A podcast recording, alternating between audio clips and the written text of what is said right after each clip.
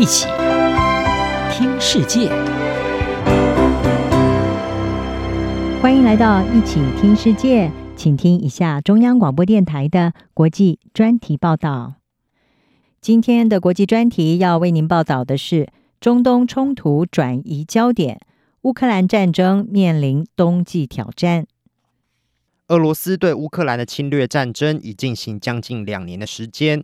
随着今年的冬季将至，乌克兰除了要为即将到来的恶劣天气做战时准备，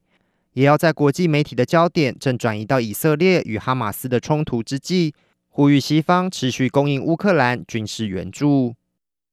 乌克兰与俄罗斯目前在东部战线激烈交战，俄军十月投入大量兵力。试图夺取位于东部顿内兹克地区的阿夫迪夫卡镇，但俄军的攻势遭受重大挫败。英国军事情报指出，俄军的伤亡人数可能是今年以来最惨重。另一方面，乌克兰虽然从今年六月开始发动反攻，但面临到俄军顽强抵抗，近几个月来战事并没有重大突破。随着乌克兰进入冬季，士兵们未来几个月必须在严酷的天气下作战，降雨与降雪都将让战事变得更为艰难。此外，有专家认为，俄罗斯可能故技重施，再度对乌克兰的能源基础设施发动攻击，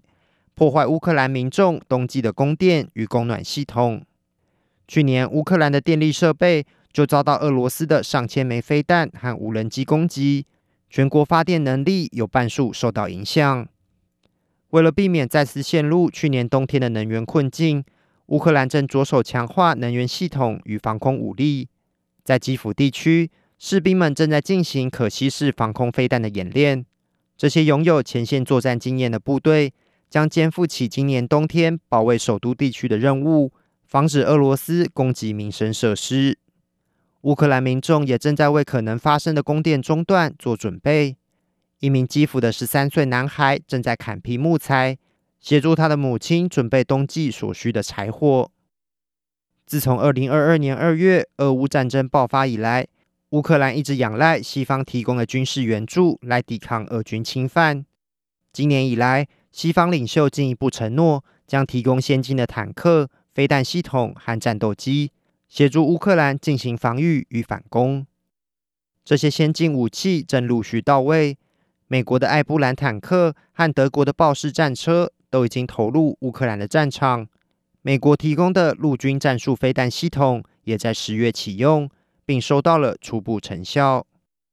另一方面，荷兰捐赠的美国 F 十六战机也准备在乌克兰邻国罗马尼亚进行训练，并在明年正式投入战场。预期可以进一步提升乌克兰的制空能力。不过，在战事持续焦灼下，美国政坛也出现检讨对乌援助的声音。再加上以色列与哈马斯战争转移了全球焦点，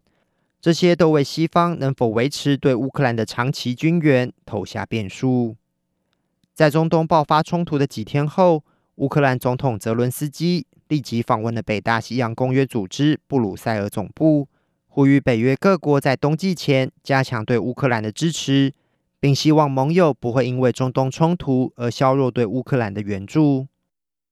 对乌克兰的援助能否持续，取决于最大援助国美国。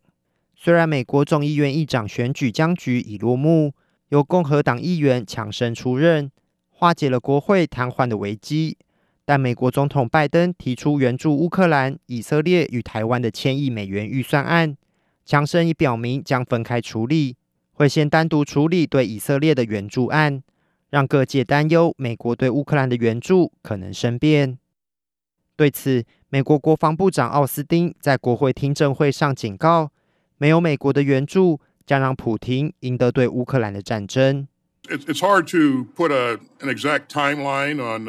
很难就还会花多长时间给出一个明确的时间表，但是我可以向你保证。没有我们的支持，普廷将会成功。虽然乌克兰人已经做到惊人的工作，在我们的帮助下，在我们提供给他们的东西方面，但是如果我们现在撤出对他们的支持，普京只会变得更为强大，而且他将成功地做到他想做的事，夺取他的邻国的主权领土。乌克兰要如何确保国际盟友持续提供支援，进而在反攻行动上取得更多进展？今年冬天将是一个关键时刻。央广编译郑锦毛报道。